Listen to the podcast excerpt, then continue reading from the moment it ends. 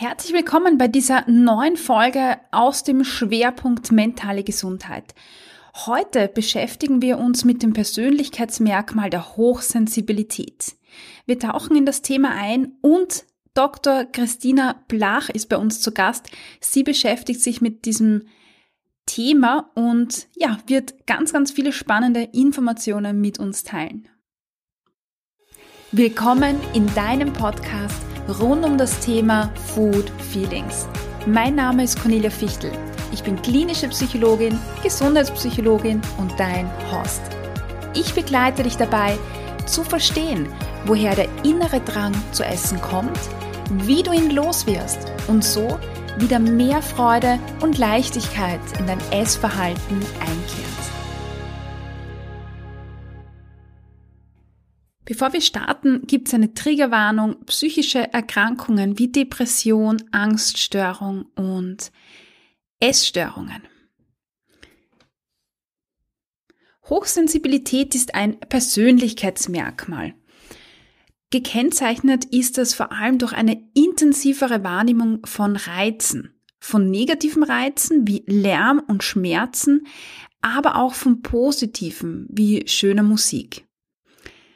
Hochsensibilität kann daher also schnell Reizüberflutung, also Überforderung auch zum Beispiel in neuen Situationen hervorrufen, aber auch große Empathie ja, gegenüber Mitmenschen, aber auch viel mehr Genuss, viel mehr Freude ja, bedeuten oder mit sich bringen.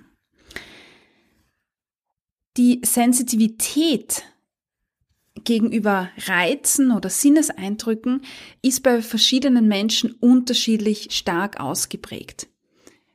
Meistens lassen sich drei Kategorien unterscheiden. Das eine ist niedrige Intensität, mittlere und hohe. Eine niedrige Sensitivität hätten wir zum Beispiel bei Menschen, die Emotionen nicht so stark spüren können, eher nur in den Extremstufen spüren können und Menschen mit hoher Sensitivität, ja, das sind hochsensible Menschen. Das heißt, sie nehmen Reize eben intensiver wahr und verarbeiten sie auch möglicherweise anders als andere Menschen.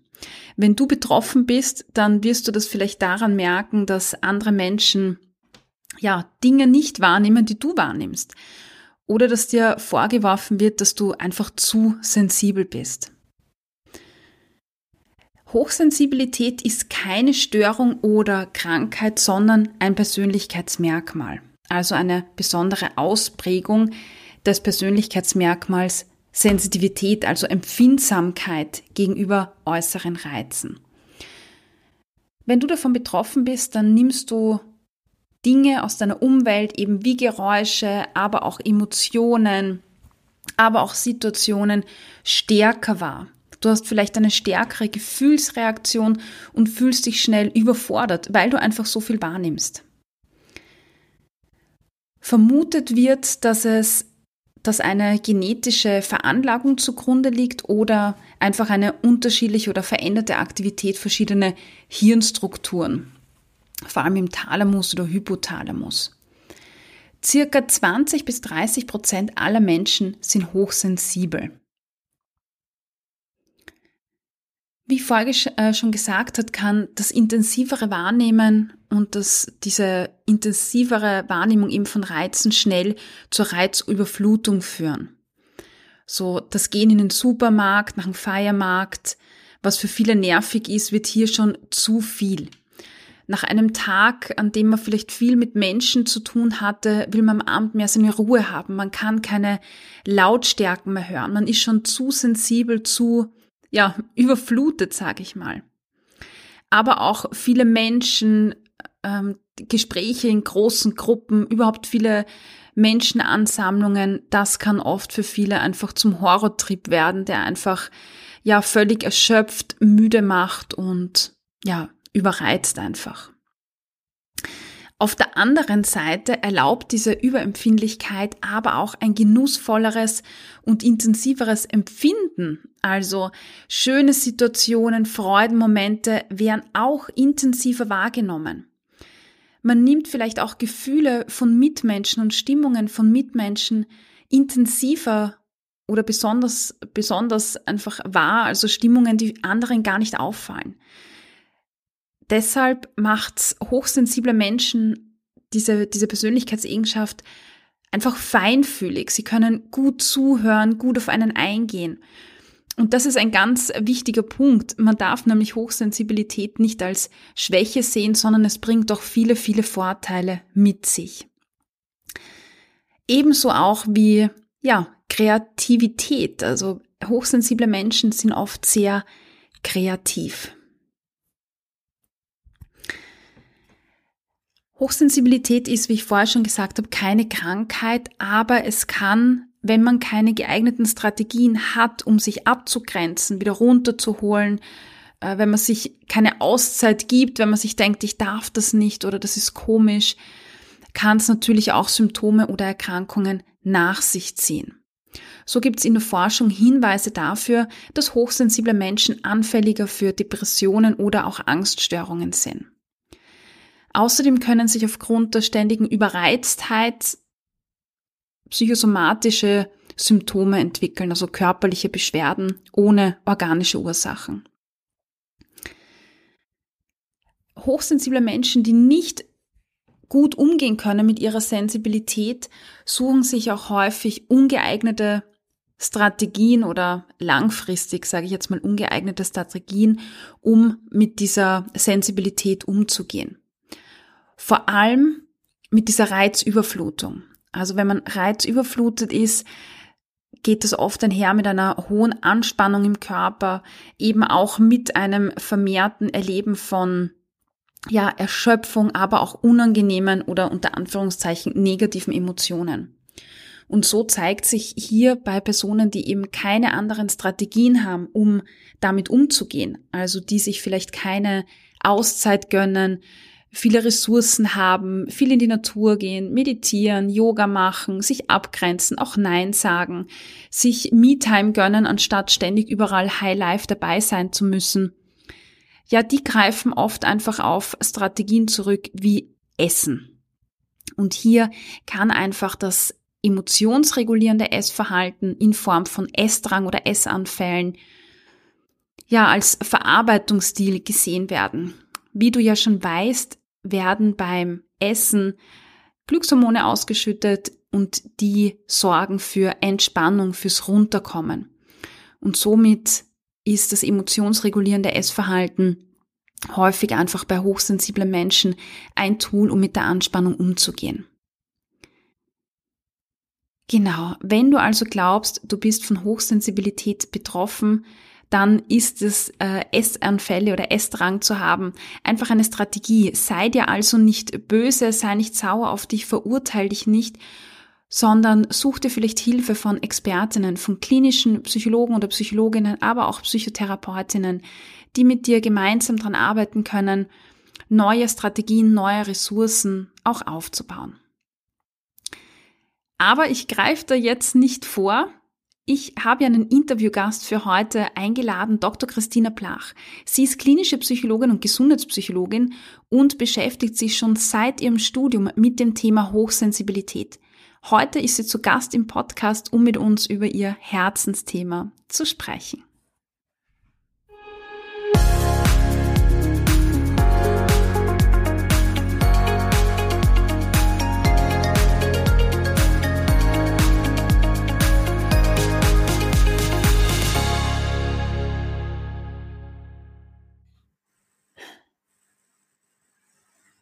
Herzlich willkommen, Christina. Ich freue mich, dass du heute im Podcast äh, bei mir zu Gast bist.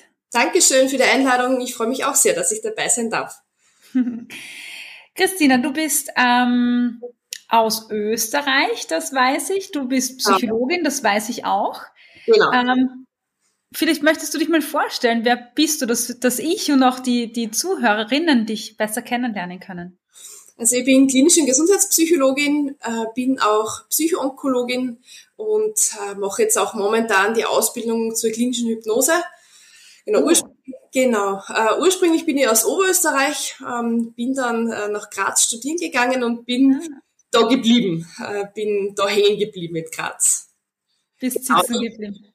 Genau, und ich arbeite jetzt ähm, 20 Stunden im Krankenhaus der Barmherzigen Brüder.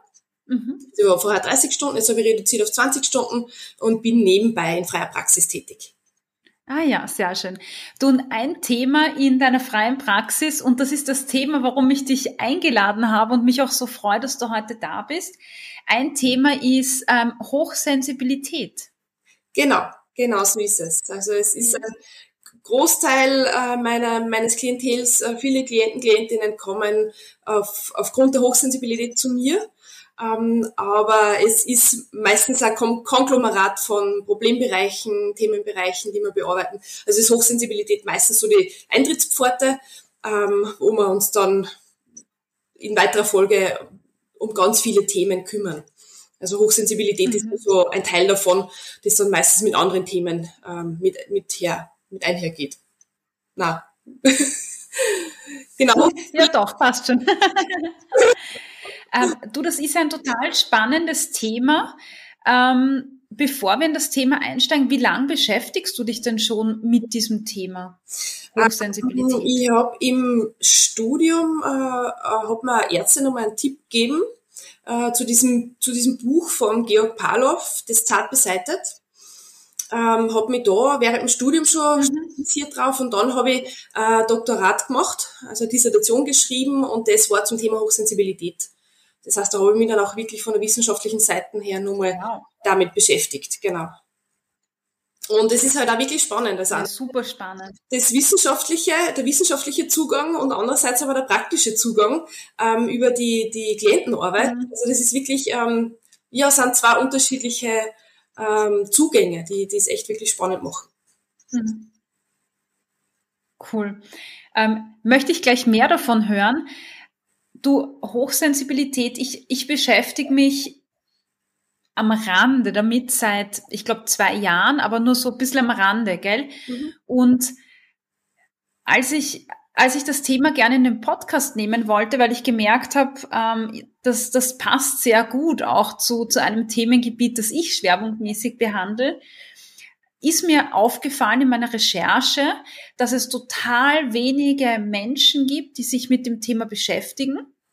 Und die einzigen Personen, bis auf dich, dich habe ich jetzt jetzt erst gefunden, aber als ich vor zwei Jahren äh, geschaut habe, waren die einzigen Personen, die sich damit beschäftigt haben, Betroffene oder äh, Lebens- und Sozialberater. Mhm. Aber ich habe keine einzige klinische oder Gesundheitspsychologin gefunden, ähm, die ausgebildet ist und sich mit dem Thema beschäftigt. Ähm, ich habe so meine Hypothesen dazu, warum das so ist, aber ich würde gern dich fragen, was glaubst denn du, warum das so ist? Ähm, ja, also es ist schon, es gibt sehr viel populärwissenschaftliche Literatur zu dem Thema. Also es, mhm. es steigen wirklich viele auf diesen Zug auf. Ähm, ist sicher auch äh, ein Geldthema. Also ich glaube, man kann damit äh, mittlerweile wirklich viel und gutes Geld verdienen. Es gibt irrsinnig viele Bücher äh, und im Prinzip sagen alle Bücher eigentlich das Gleiche aus. Beziehungsweise es gibt äh, so viel wissenschaftliche Literatur und so viel wissenschaftliche Erkenntnis haben wir gar nicht, dass so viel populärwissenschaftliche Bücher ähm, erklären würde. Also so viel, so viel Wissenschaft, so viel Erkenntnisse haben wir gar nicht, äh, dass es so viele neue Bücher dazu brauchen würde. Also es steckt eigentlich von der, von der Forschung her noch ziemlich in den Kinderschuhen. Das mhm. ist schon so erste, erste ähm, Erkenntnisse, so eine gewisse Basis, aber wir wissen noch lange nicht das, das, äh, was eigentlich so propagiert wird jetzt in den Medien. Also es ist so in den letzten Jahren äh, immer mehr geworden, immer mehr geworden. Ähm, ja, also es ist einerseits schon gut, es ist einerseits gut, dass sie äh, Personen damit beschäftigen, Personen da wirklich, äh, wenn sie feinfühliger sind, auf, auf das Rücksicht nehmen und äh, damit lernen umzugehen. Äh, aber das andere Problem ist auch, dass sich auch ähm, viele hinter dem verstecken, wo es vielleicht eine ganz andere Thematik ist. Mhm. Dass ah, ja. irgendwie mit der Hochsensibilität kaschiert wird quasi und im Prinzip eigentlich wirklich psychiatrische Diagnosen oder wirklich psychiatrische Probleme dahinter stecken. Mhm. Jetzt halt wirfst du mir gerade den Knochen hin, auf den ich gleich äh, hinfallen würde gerne. Ja. Aber bevor ich das tue, was ist denn überhaupt Hochsensibilität? Weil ich glaube, da gibt es vielleicht ein paar Leute, die, die das noch nie gehört haben. Genau, also Hochsensibilität ist es, dass man eine offenere Wahrnehmung hat, Äh, man hat eine verstärkte, verstärkte Wahrnehmung, äh, vor allem in neuartigen äh, Situationen. Ähm, bekommen die Leute dann sehr, sehr viele Reize und es wird, ähm, ihr System wird relativ schnell überreizt quasi. Und es kann dann vor allem in neuartigen Situationen und, und in fremden Situationen dann schon zu einer Reizüberflutung kommen, das dann auch wirklich emotional mit einer Überflutung ähm, ja, einhergeht. Mhm. Genau. Ähm, also Aaron und Aaron mhm. waren dieses. Was heißt das, Reizüberflutung? Ähm, sie, Entschuldige. Sie ziehen sich, sie ziehen sich dann äh, zurück. Also das sind oft Situationen, wo sie dann ein bisschen überfordert sind. Ähm, Gerade so in sozialen Situationen ist es so, dass sie dann gerne am Innehalten und äh, momentan vielleicht nicht so adäquat sozial reagieren, äh, weil sie ein bisschen überfordert sind. Ähm, und das merkt man zum Beispiel auch, wenn sie in die Praxis kommen, in die erste Einheit, dann sind sie mal so reizüberflutet, so alles neu und ah, wo muss ich da hin und wie muss ich da hin und wie wird es da wohl sein? Dann sind sie mal ganz nervös bei der ersten Einheit und dann braucht, brauchen sie ein bisschen Zeit, ähm, bis dass sie sich wieder beruhigen ähm, und bis dass sie wieder einen kleinen Gedanken fassen können und so. Also das ist dann oft so, dass sie ein bisschen nervös sind und aufgewühlt mhm. sind und aber ja, in der zweiten Einheit ist es dann schon wieder ganz was anderes. Mhm. Genau. Das heißt, es ist so viel neu, so viele neue Informationen, so viele neue Eindrücke, genau. ähm, dass ich gar nicht weiß, pff, boah, dass ich mich einfach überfordert fühle und am liebsten wahrscheinlich so die Decke über den Kopf und uh, ja. kurz zurückziehen. Genau, genau. Der soziale Rückzug ist ein, ein, großes Thema von den Hochsensiblen. Also das ist, wenn es ihnen zu viel wird, dann ziehen sie sich gerne mal zurück und wirklich schotten sich ab und wirklich so in, in reizarmen Umgebungen erholen sie sich dann gern. Mhm. Also so Einkaufszentren zum Beispiel ist was, das, was sie gern sehr überfordert. Äh, oder wenn sie irgendwo reinkommen, wo so stark nach, äh, stark nach Gerüchen riecht oder so, das, das kann schnell mal zu einer Überforderung sein, zu einer Überforderung mhm. führen. Genau. Und halt neu, neuartige Situationen, leicht zur Nervosität und, und bei Partys schnell mal überfordert vor fremden Leuten und so und mhm. genau, ein, bisschen, ein bisschen unsicher, ein bisschen schüchtern. Genau. Aber es ist äh, laut Aaron und Aaron, das ist dieses Forscher-Ehepaar, die sich mit dem beschäftigt haben oder die das, die, die Hochsensibilität ins Leben gerufen haben, ähm, ist es nicht das gleiche wie Schüchternheit oder, oder soziale Introversion. Was ist da der Unterschied dann? Weil wenn ich das so höre, klingt das irgendwie so. Es ist ähnlich. Es ist ähnlich, aber es ist äh, Hochsensibilität ist ein eigenes Konstrukt. Also sie grenzen das ab. Das ist ein mhm. eigenes, eigenes Persönlichkeitsmerkmal sozusagen. Mhm. Das ist eigentlich eigenes Konzept und eigenes, eigenes Konstrukt. Und ist das, ist das etwas, mit dem man quasi geboren wird oder ist das etwas, das sich entwickeln kann? Ja, scheinbar, scheinbar hat es schon eine genetische Komponente. Also da gibt es schon mal so erste Studien, die andeuten, dass es vermutlich genetisch begründet ist. Ähm, aber es ist auch die, die Umgebungsfaktoren in der Kindheit äh, machen auch eine große, spielen eine große Rolle. Also da gibt es auch Studien, die sagen, dass äh, Hochsensible, die in der Kindheit eine ungünstige Umwelt gehabt haben, also von den Eltern her oder von den Bezugspersonen her äh, nicht optimal gefördert worden sind, ähm, leiden im Erwachsenenalter stärker darunter. Also die haben dann mehr äh, Ängste, mehr Depressionen und so. Also die leiden dann wirklich mehr unter, unter psychischen Störungen oder der psychischen Symptomatik. Mhm, okay. Die Hochsensibilität an sich ist ja, sollte man eher als Temperamentsmerkmal sehen äh, und nicht als Störung. Also das ist jetzt keine Diagnose in dem Sinn, sondern es ist einfach ein, ein Wesenszug quasi. Mhm. Mhm. Und ich glaube, das macht die Abgrenzung auch so schwierig. Und also ich glaube, dass das ein Grund dafür ist, warum äh, Psychologinnen sich eher weniger mit diesem Thema beschäftigen, weil ich so, also in meinem Bereich merke ich das auch, weil ich habe so den Eindruck, dass sich Psychologinnen dann mit Themen beschäftigen, wenn es irgendwie eine Diagnose ist, ja, wenn man äh, eine Nummer davor schreibt, dass ja. es dann interessant wird und die Themen, die, die davor liegen quasi, ähm, nicht so, nicht so im, im, im Augenmerk sind. Warum auch immer das so ist, ich weiß es nicht.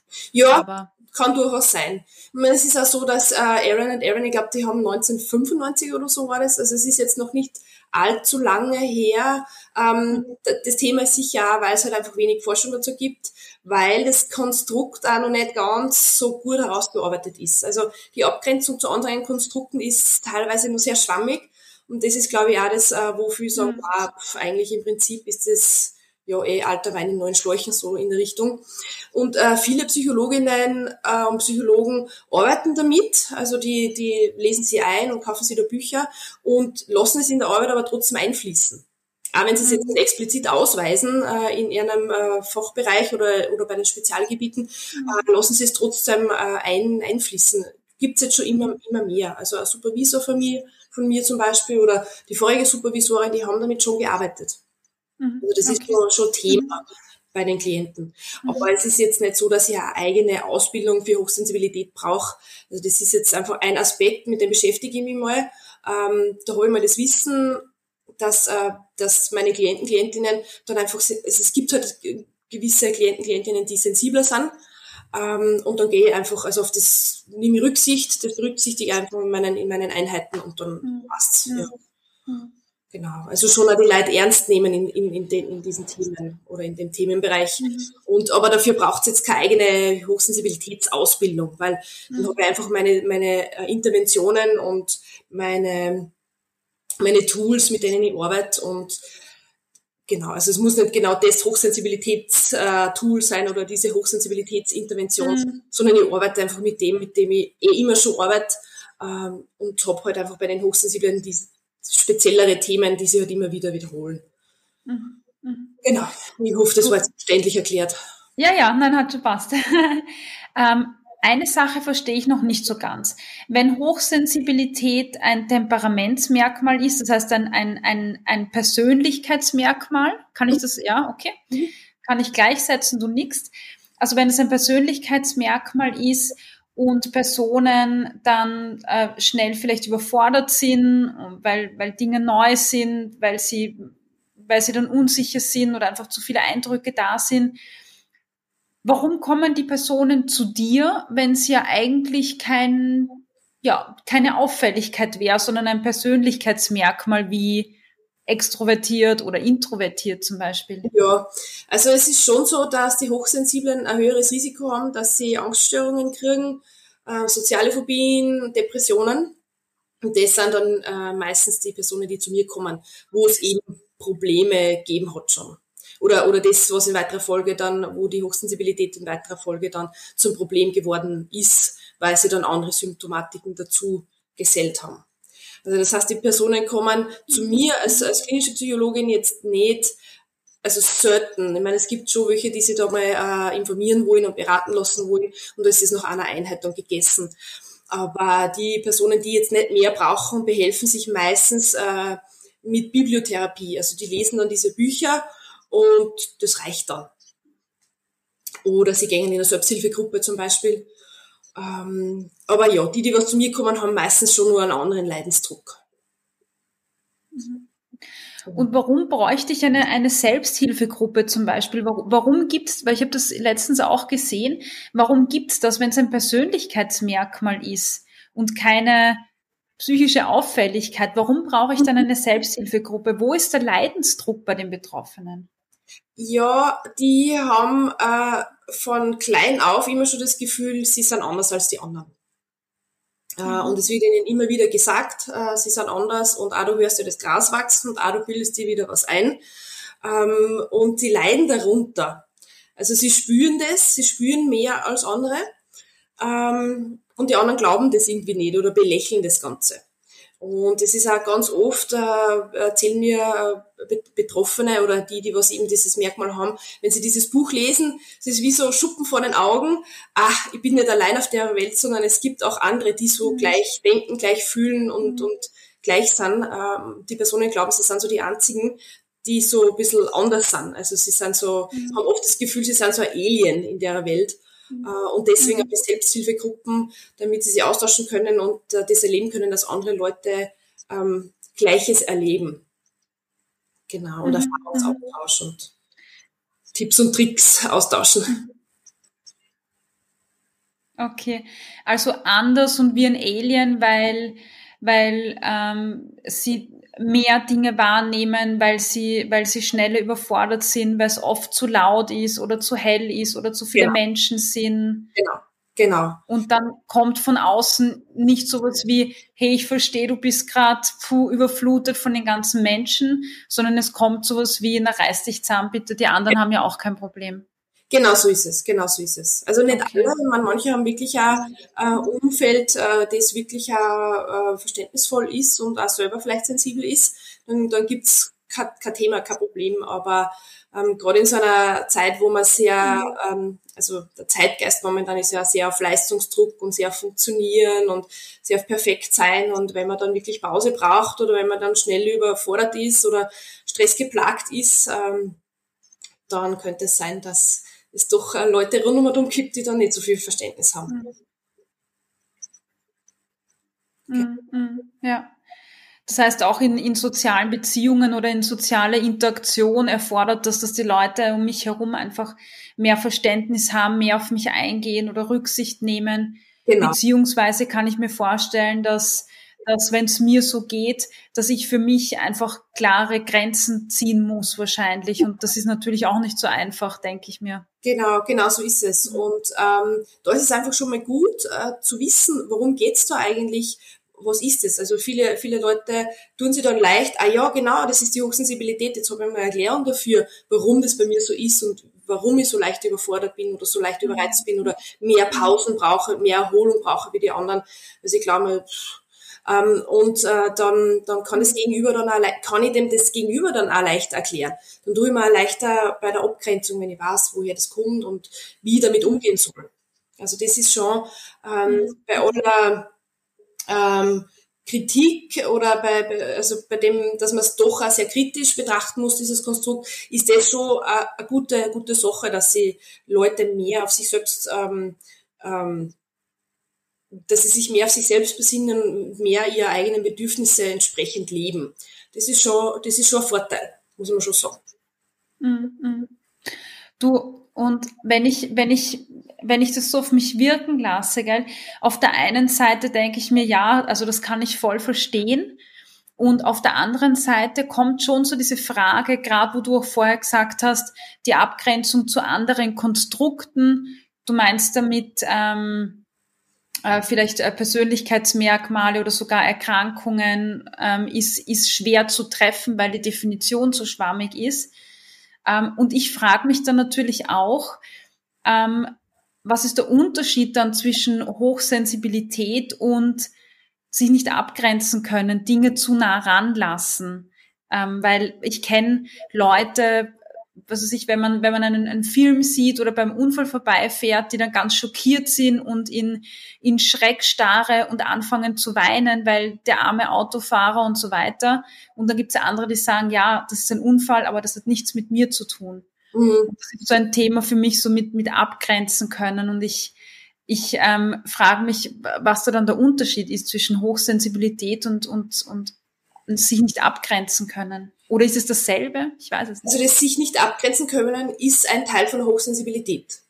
Mhm. Also es ist eine Frage, ob diese, die Person dann ähm, womöglich wirklich eine hochsensible Person ist. Müsste man schauen, äh, was für Aspekte das, das äh, noch sind. Oder ähm, ist es jetzt genau die eine Situation, weil irgendeine, irgendeine Erinnerung aufkommen ist oder so. Äh, wenn das jetzt wirklich ein Unfall ist, vielleicht hat die Person selber einen Unfall gehabt und wird da jetzt gerade ähm, retraumatisiert oder sowas, keine Ahnung. Ähm, aber es ist, ähm, also die sich nicht abgrenzen können oder auch so beim, beim Film leicht zum Weinen anfangen, das ist schon, also das sind schon Aspekte, die die Hochsensibilität hat. Also das sind Teilaspekte von der Hochsensibilität, die auch in, im Fragebogen zum Beispiel erhoben werden. Ähm, das, auch zum Beispiel gewalttätige Filme berühren mich stark oder, oder wühlen mich auf. Das ist zum Beispiel auch so ein Item im Fragebogen. Mhm. Das ist auch eines der Aspekte. Ähm, und also das nicht abgrenzen können, das schlecht Nein sagen können, das ist definitiv ein Thema. Also das ist eines mhm. der Hauptthemen der Hochsensiblen. Mhm. Mhm. Wie gehen denn, also ich denke jetzt gerade an, an mein Thema, nämlich emotionsregulierendes Essverhalten auch. Und dieses nicht abgrenzen können, ähm, hat vielleicht auch etwas damit zu tun, oder dieses, dieses, äh, dieser Zustand, diese Überforderung, mhm. ähm, da kann man ja vielleicht einfach einfach äh, sagen, dass das, was sich im Körper abspielt, ist ja ein, ein steigendes Level an Anspannung, auch ein Stressempfinden oder eine Stressreaktion, die im Körper stattfindet durch diese Überforderung, die gerade da ist, durch die Reizüberflutung, die da ist. Und irgendwie müssen ja jetzt irgendwie muss diese Anspannung ja äh, damit umgegangen werden, abgebaut werden, kompensiert werden. Mhm. Und ähm, wie siehst denn du in deinem Erfahrungsbereich, dass das vielleicht sogar oft mit, mit Essen stattfindet? Äh, in meinem Erfahrungsbereich ist es eigentlich kaum Thema. Witzigerweise. Ja, ich meine, so wie du das jetzt beschreibst, wäre das eigentlich aufgelegt. Also da müsste man irgendwie sagen, den legen wir alle jetzt den, den Hochsensibilitätsfragebogen vor. Würde mich interessieren, ob die wirklich jetzt hochsensibler sind. Ähm, es kommen, ich muss auch sagen, ich bin nicht spezialisiert auf Essverhalten. Also vielleicht kommen die Personen deswegen auch nicht zu mir, weil das einfach nicht meine, ein, keins meiner Schwerpunkte ist. Mhm. Ähm, es gibt jetzt auch ähm, von der Forschung her jetzt auch zum Thema Essen, Essstörungen eigentlich jetzt nichts äh, in Verbindung mit Hochsensibilität. Oder sagen wir mal, vielleicht noch nicht. Ähm, es ist eher mehr so Angststörungen, Depressionen, soziale Phobie. Das sind eher so die Dinge, die wohin geschaut worden ist bis jetzt. Aber so wie du das jetzt beschreibst, ist das eigentlich, könnte ich mir vorstellen, dass da einen Zusammenhang geben könnte, eventuell. Wäre mhm. interessant. Aber wie gesagt, also ich habe jetzt, ähm, das ist kaum ein Thema bei mir. Dass die Leute kaum ein Thema. Okay. Ja, das ist, ja, durchaus. Ich meine, ein, ein Klient zum Beispiel, der neigt dann dazu, dass er Wochenends halt dann gerne über den Durst trinkt und dann schon gerne mal sie belohnt mit einem, mit einer, mit einem Leberkassemmel. Ähm, aber das ist jetzt nicht so, wo ich sage, das häuft sie und das ist so, so, das zieht sie so durch bei den Klienten. Das eigentlich eher nicht. Das ist spannend. Also weil ich, also ich, ich merke das bei ein paar Klienten schon. Also ich lege denen natürlich, also ich lege denen keinen Fragebogen zur Hochsensibilität vor. Aber wenn ich mir jetzt zum Beispiel Klienten anschaue, die äh, vielleicht sogar Binge-Eating haben oder regelmäßig Essanfälle haben, ähm, da haben wir häufig, also immer eigentlich dieses, dieses hohe Spannungslevel im Hintergrund ja. oder die, diesen emotionalen Zustand der, der, Traurigkeit oder der Verletzung oder, oder des Ärgers oder, oder sowas. Mhm. Und da merke ich schon sehr häufig, dass da, dass da Parallelen da sind von den Persönlichkeitseigenschaften, dieses ja. ähm, vielleicht, ich weiß nicht, dieses Gedankenkreisen oder dieses Grübeln, sich viele Sorgen machen, Ängste zu haben vor sozialen Situationen, ja. ähm, diese Empfindlichkeit gegenüber Lautstärke zum Beispiel oder, oder äh, vielen Menschen oder mhm. ähm, genau dieses, ich brauche jetzt mal Zeit für mich, ich muss mich zurückziehen, ist ja, glaube ich, auch so eine Sache, wo man im sozialen Kontext auch, wo man es auch nicht so einfach hat, ne? wenn, wenn andere wollen da jetzt äh, Party machen und nach einem Firmen-Event noch zusammensitzen und und eine hochsensible Person denkt sich, oh Gott, ich will einfach nur aufs Zimmer, ja, ich will einfach nur meine Ruhe haben, runterkommen. Genau. Ja, also eigentlich, und, eigentlich klingt das plausibel. Also da müsste das, da müsste die Hochsensibilität eigentlich schon rollen. ja, es ist so, die Forschung steckt in den Kindern schon. Also wer weiß, wo, in was für Richtung das noch geht. Also müsste, also könnte Sinn machen. Also müsste man sich anschauen, ja. Wie merkst denn du bei den Betroffenen oder betroffen ist wahrscheinlich jetzt kein richtiges Wort, wenn das ein Persönlichkeitsmerkmal ist, aber hochsensible Personen, wie ist denn deine Erfahrung oder was siehst du denn in deiner Arbeitspraxis, wie, wie gelingt dann dieses, dieses Runterkommen, dieses äh, sich regulieren wieder? Was sind da die häufigsten Strategien, die du beobachtest? Ähm, Einige machen Sport, ähm, einige gehen also wirklich in die Natur. Natur, Natur ist so ein Thema, ist, ist so, so, so ein Energieplatz. Also gerade für die Hochsensiblen, die haben, sind sehr naturaffin. Ähm, Entspannungstechniken, Meditieren, sowas in die Richtung oder Yoga, so, so ähm, genau, so ruhige, ruhige Entspannungen. Also, also so ruhige, so ruhige Methoden zur Entspannung. Genau, mhm. aber manche machen, betreiben schon eine viermal die Woche Sport zum Beispiel. Du, das, das, das kommt schon auch vor. Mhm. Aber, aber halt eben nicht mit äh, am Abend noch was trinken gehen und noch fortgehen und so. Das ist äh, sicher keine Strategie von den Hochsensiblen.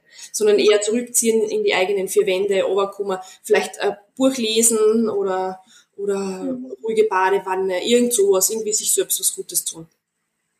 Mhm. Ja, auf die ruhige Art und Weise. Genau. Wie findet man denn jetzt heraus, ob man, ob man selber hochsensibel ist oder nicht? Also es gibt ja diesen Fragebogen, ähm, der auch sehr kritisch betrachtet wird von mir. Dieser Fragebogen mit äh, 27 Fragen. Ähm, und die Elaine Aaron, die gibt den Fragebogen vor äh, mit Ja und Nein, mit Ja und Nein Antworten. Ah, okay, ui. Ja, genau. Also das ist äh, für die für die Forschung äh, macht man so, dass man fünfstufige oder siebenstufige Rating-Skala vorgibt. Mhm, mhm, und für die Forschung ist es ganz okay, weil man dann Gruppenunterschiede machen kann. Ja, ja. Aber im klinischen Setting, ja, nein, ist es halt eher ein Screening. Also da würde ich jetzt nicht sagen, das ist irgendwie ein Diagnostikinstrument. Ähm, ich würde mal sagen, es ist ein Screening-Instrument, das was so mal so erste, erste Hinweise liefern könnte, ob man hochsensibel ist oder nicht. Mhm. Und was sind da für Fragen drauf? Was wird da so gefragt? Um, ähm, zum Beispiel, ich fühle mich durch starke Sinneseindrücke leicht überwältigt. Ähm, ich fühle mich leicht überwältigt von intensiven Reizen wie hellem Licht, starken Gerüchen, grober Kleidung und starkem Lärm. Ähm, das ist dann auch äh, eins der, der, äh, der Knackpunkte bei dem, bei dem Fragebogen, wo ich nicht so ganz zufrieden bin, weil einfach mehrere Aspekte in einem Item abgefragt worden ist, das was ja eigentlich auch nicht unbedingt optimal ist für einen Fragebogen. Ähm, mhm. Ich habe ein reiches, vielfältiges Innenleben. Ähm, ich erschrecke leichter als andere Menschen. Ich werde sehr unruhig, wenn ich in kurzer Zeit viel zu tun habe. Ähm, gewalttätige Filme oder Fernsehsendungen wühlen mich sehr auf. Veränderungen in meinem Leben bringen mich merkbar durcheinander. Mhm. Und das letzte zum Beispiel, in meiner Kindheit hielten mich meine Eltern oder Lehrer für sensibler als andere Kinder. Genau. Und es ist halt bei der Fragebogen auch so, es sind alle in eine Richtung gepolt, also es sind alle äh, in die Richtung der Sensibilität gepolt und das macht es halt auch sehr durchsichtig, äh, worum es geht in dem Fragebogen und der ist halt einfach total leicht verfälschbar. Und wenn jetzt mhm. jemand irgendwie einen Grund hat, dass er sagt, mhm. okay, passt, ich bin jetzt hochsensibel, anstatt dass ich jetzt wirklich äh, mir eine psychiatrische Diagnose geben lasse, ist der Fragebogen halt total durchschaubar und ähm, oder es geht in die andere Richtung, dass man sagt, okay, wie ja, soziale Erwünschtheit äh, ja nicht irgendwie als Mann gerade ja nicht äh, sensibel gelten, dann kreuzelt er das halt eher so an, dass er nicht sensibel ist. Also es ist absolut durchschaubar der Fragebogen. Mhm. Ähm, also wenn, dann halt mhm. das Screening einsetzen. So für ein erster, so für einen ersten Eindruck einmal. Du, was würdest du denn ähm, hochsensiblen Personen raten? Wenn das jetzt jemand hört und sich denkt, oh, das kommt mir bekannt vor, mir geht's auch so, dass ich, ähm, dass Leute zu mir sagen, ich bin sensibler, dass ich, dass ich vielleicht mehr weine, schnell überfordert bin, mich zurückziehe ähm, dass ich viel Zeit für mich brauche, dass ich eher ruhige Dinge bevorzuge. Was, was würdest du mir da raten, so, wenn ich jetzt das zum ersten Mal gehört habe zum Beispiel? Genau, einfach mal informieren über das Thema. Also da gibt's äh, eine super Homepage, hochsensibel.org. Ähm, das ist eine deutsche Homepage, ähm, also aus Deutschland, ähm, die sehr seriös die ganzen äh, Informationen zusammentragt und auch wirklich eine, Rubrik hat mit wissenschaftlichen äh, Beiträgen, wo man dann auch die ganzen Studien downloaden kann. Also die Homepage ist äh, wirklich sehr empfehlenswert, also hochsensibel.org. Oder, oder wirklich ein Buch lesen ähm, da würde ich eben das äh, Buch von Elaine Aaron empfehlen oder von Georg Pavlov. Also die zwei sind so, also Elaine Aaron, das ist ja die Begründerin von dem. Mhm. Das ist eh mittlerweile auch auf Deutsch. Also wenn, dann würde ich wirklich zu so einem Buch von ihr tendieren oder von Georg Pavlov. Ähm, genau, also bei vielen Personen reicht es schon aus. Also das ist dann schon, er, erklärt dann einiges und ähm, die können das dann gut für sich äh, einordnen. Ähm, und dann ist das Thema dann auch erledigt. Also dann wissen sie, was los ist und passt und können sie das integrieren. Äh, wenn es zum Leidensdruck kommt oder wenn das nicht hilft und man trotzdem nur darunter leidet und trotzdem immer nur das Gefühl hat, man irgendwie komme ich nicht auf gleich, dann wäre es echt wichtig, dass man äh, psychologische Hilfe in Anspruch nimmt. Hm. Was, kann dann sein, dass das innerhalb von einer, zwei, drei Einheiten dann auch gegessene Geschichte ist. Also das kann, kann sich dann recht oft äh, schnell auflösen. Gell? Also, mhm. Aber es wäre dann schon sinnvoll, dass man sich einfach ähm, ähm, an jemanden wendet, der sich damit auskennt oder der halt wirklich professionell ausgebildet ist. Mhm. Du, und was, was lerne ich da, wenn ich dann zu einer Psychologin gehe als Betroffene oder Betroffene? Ähm, man schaut halt, wo die, wo die Problemfelder sind. Also das ist bei jedem Hochsensiblen auch ganz unterschiedlich. Der eine hat Probleme mit seiner eigenen Familie, der andere hat Probleme am Arbeitsplatz, weil er sich da nicht abgrenzen kann. Ähm, der andere neigt vielleicht zu, zu, einer Angststörung oder zu einer Depression. Also es ist ganz unterschiedlich. Man muss einmal schauen, wo ist das Problem, in was für einem Bereich ist das Problem äh, und dann schaut man ähm, mhm. am besten zielorientiert, mhm. nicht problemorientiert, sondern zielorientiert, wo will man hin.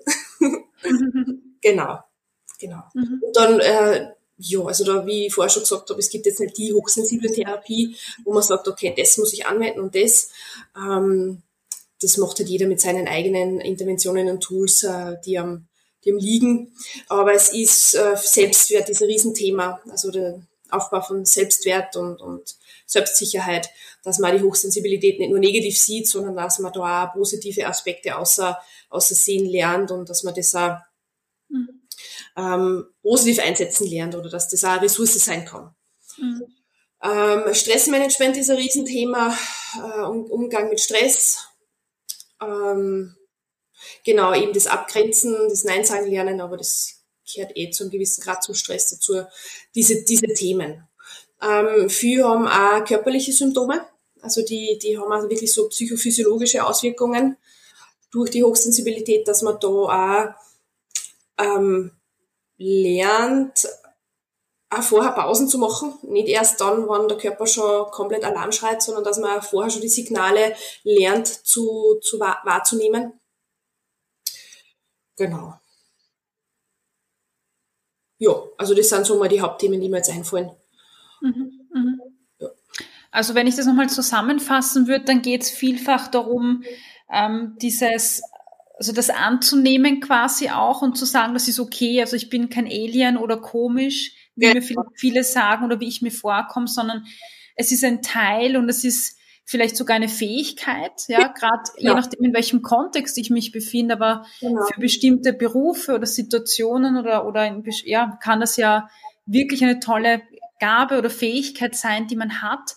Also das anzunehmen und auch die Stärke darin zu sehen. Genau, genau. Ähm, und bewusst für sich zu lernen, sich besser abzugrenzen, äh, mit Stress umzugehen, vielleicht auch mit diesem Grübeln umzugehen mhm. ähm, und nach außen hin das auch zu kommunizieren, wahrscheinlich, stelle ich mir genau, vor. Genau, dass man wirklich klar und deutlich kommuniziert und ähm, oft wissen sie selber nicht, was da abgeht, dass man mal sortiert, äh, was ist denn da eigentlich los in einem drinnen äh, und das dann auch wirklich äh, mhm. beginnen kann und dann auch nach außen hin kommunizieren kann das macht dann einiges leichter.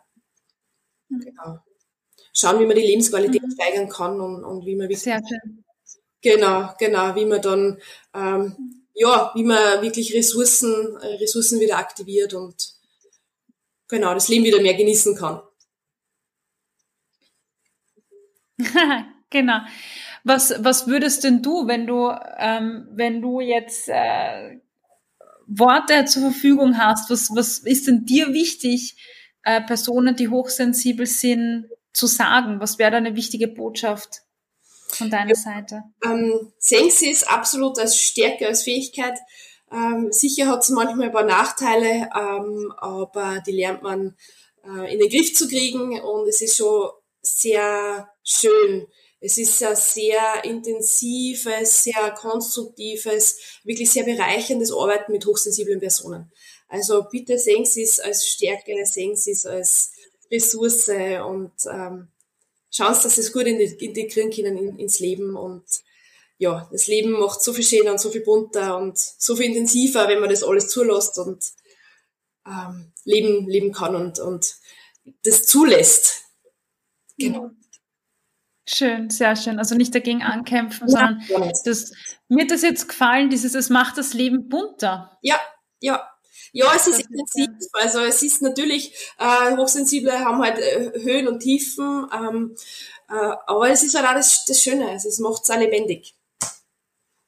Mhm. Mhm. Schön, ja. ja.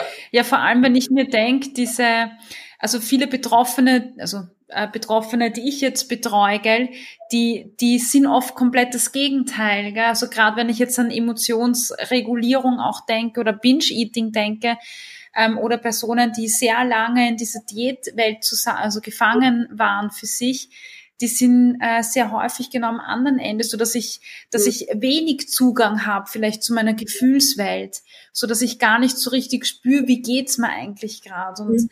ähm, dann mehr so im Außen orientiert ist. Ne? Also was brauchen andere, was wollen andere? Und ich kann mir vorstellen, vielleicht ist das doch so eine Parallele auch, dass ich da auf mich vergesse, auf meine ja. eigenen Bedürfnisse vergesse, Aus damit andere zufrieden sind mit mir und, und mhm. Genau, und da geht es jetzt einfach wirklich darum. Steckt das Internet leider ein bisschen. Äh, okay, es geht, da, es geht dann darum, wirklich zu lernen, wieder auf die eigenen Bedürfnisse Rücksicht zu nehmen und zu lernen, was ist eigentlich in mir drinnen los und was sind eigentlich meine Ge Gefühle. Also das ist auch oft, was die Hochsensiblen haben, dass sie äh, oft nicht differenzieren können. Also sie nehmen da so viel auf und dann wissen, sind das jetzt die Gefühle von mir oder sind, oder nehme ich gerade vom Gegenüber was auf im Sinne von dieser Gegenübertragung. Das ist mhm. einfach ein Thema, das, wo, woran man arbeiten kann. So, was ist eigentlich meins und was ist eigentlich das vom Gegenüber? Dass ich ja wirklich äh, mhm. dem mhm. Gegenüber wirklich dort lasse, wo es bleibt, äh, wo es bleiben soll oder es geht mir nichts an. Also das ist mhm. die Geschichte vom Gegenüber, dass man sich da wirklich abgrenzt von, von den Gefühlen von den anderen. Das, das ist, ist spannend. Ähm. Bei deinen Klienten, glaube ich, auch äh, wichtig zum Lernen. Mhm, auf jeden Fall, ja. Vor allem das, was du jetzt erwähnt hast, die, die Gegenübertragung, also ähm, das ist, glaube ich, auch ein komplexes Phänomen. Ähm, vielleicht möchtest du das nochmal kurz erklären, was das bedeutet, damit jeder versteht, was das ja, heißt. Genau.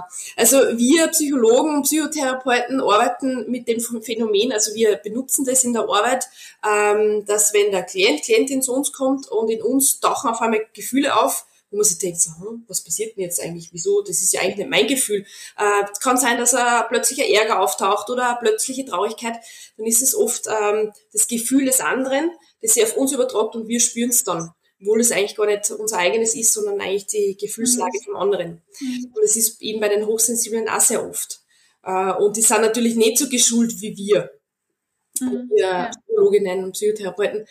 Ähm, Genau, und das, das, das ist auch wichtig, dass die das einfach lernen. Dieses mhm. äh, Übertragungs-, Gegenübertragungsphänomen. Mhm. Weiß man natürlich nicht, wenn man vom Fach ist, dass es sowas auch gibt. Das stimmt, ja. ja. Wahrscheinlich ganz, ganz deutlich spürbar auch bei Traurigkeit, ne? wenn bei anderen traurig ist und man merkt, äh, man selber wird gerade furchtbar, furchtbar traurig und realisiert das gar nicht und eigentlich äh, irgendwann stellt man vielleicht fest, Moment einmal, das, das ist gar nicht, ja gar nicht ich. Genau, also das spürst zwar, aber das ist ja eigentlich nicht meine Traurigkeit, sondern ich spüre eigentlich die Traurigkeit vom Gegenüber. Ja, ja. Aber ich glaube, das wird auch kaum so erwähnt, ne? dass ja. die meisten sagen dann sowas wie, das, das hat mich jetzt so mitgenommen oder das hat mich selber so traurig gemacht oder ich bin jetzt ganz fertig, weil das war gerade so intensiv. Genau, genau so ist es. Oder vielleicht. Mhm. Und das ist dann, also die, die wissen das ja nicht, dass das, also die glauben, dass das ja sie selbst sind. Ja. Ja. Was ist denn jetzt mit mir los? Jetzt bin ich schon wieder so traurig. Ja, äh, genau, ist ja. so intensiv. Naja, da weiß es einfach nur das vom, vom, vom anderen. Ja, ja. Dass mir da ungewollt, ungefragt umgehängt wird. Genau. Ja, super spannend. Also ich merke für mich selber, dass es einfach ähm, ein sehr komplexes Thema ist und ich muss sagen, wie ich ganz am Anfang schon gesagt habe von unserem Gespräch, ähm, finde ich finde ich einige Aspekte total plausibel, weil es ist logisch, dass manche Leute einfach mehr wahrnehmen, feinfühliger sind, vielleicht äh, Ebenen wahrnehmen oder Stimmungen wahrnehmen, die jetzt andere nicht so wahrnehmen, weil sie einfach nicht so so die Fühle dafür haben. Es gibt ja Menschen, die die ja, die einfach auch Stimmungen im Raum wahrnehmen, wenn so wenn man die Luft schneiden kann und andere denken sich, na was hast denn, ist ja gar nichts. Also äh, Menschen, die, die einfach viel spüren, viel wahrnehmen und dadurch, dass sie ja viel spüren, dann einfach zu viel da ist. Ja, und dann wieder so die Frage ist, wie, wie kann ich das reduzieren? Und das gelingt halt einfach nicht. Und die Folge ist einfach diese, diese Anspannung im Körper, diese Überforderung auch, wo man, wo man im Moment sich denkt, oh mein Gott, ich kann nimmer vielleicht, das ist so anstrengend oder das nimmt mir so viel Energie weg. Genau. Ähm, ja das wäre so dieses Thema Hochsensibilität. Mhm. Ja, genau. Und ich finde es so schwierig, also jetzt auch im Gespräch, das abzugrenzen, auch gegen andere Bereiche.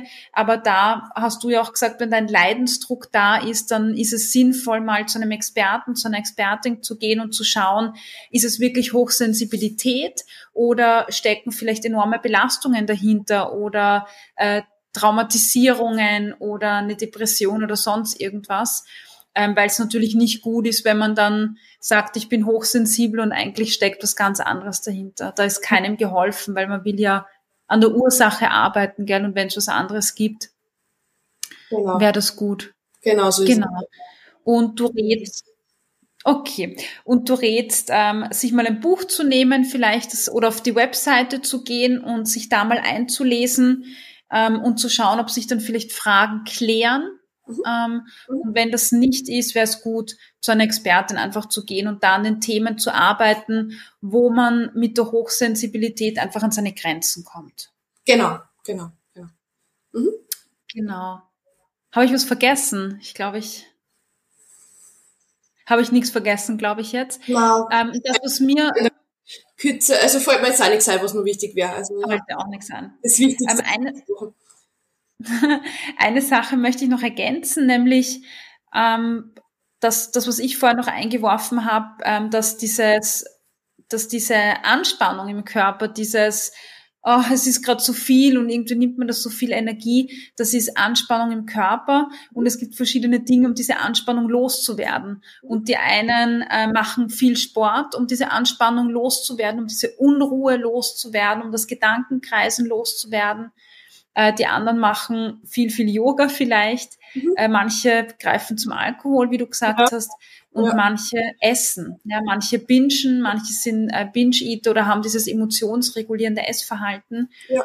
Ähm, und das ist mir ganz wichtig nochmal zu sagen, dass ja in dem Moment, egal welches Tool ich verwende, äh, das eine ist vielleicht langfristig gesünder unter Anführungszeichen, das andere nicht so, aber es sind ja Tools, die mir helfen, mit der Anspannung umzugehen. Und ähm, ich glaube, so muss jede Strategie mal gesehen werden, dass es mir hilft. Und wenn ich merke, okay, das ist vielleicht Alkohol oder das ist vielleicht das Essen, dann lohnt sich auf jeden Fall, zum Experten zu gehen und da ja. nochmal zu schauen, wie kann ich anders mit meiner Anspannung, mit meinem Stress umgehen. Genau, genau. Ja, ja, ja das Weil ist ich finde das so schlimm. Gut gebracht, ja. ja. Okay, sehr schön. Weil weißt du, ich finde das so schlimm, schlimm, wenn, wenn so Essen als Strategie so verteufelt wird, weil wenn die Person eine andere Strategie zur Hand gehabt hätte, zu einem bestimmten Zeitpunkt im Leben, dann hätte sie es eh anders gemacht. Aber ja, dann war halt das das Einzige, was da war und das hat geholfen und das heißt nicht, dass man es in Zukunft nicht verändern kann, aber jetzt ist es so und da muss man sich nicht selber dafür hassen oder wie auch immer. Na, gar nicht. Genau. Oder schimpfen. Genau. Ja, super. Boah, ich glaube, jetzt haben wir das ganze Gespräch zusammengefasst. Mhm. Ähm, die ganzen 44 Minuten.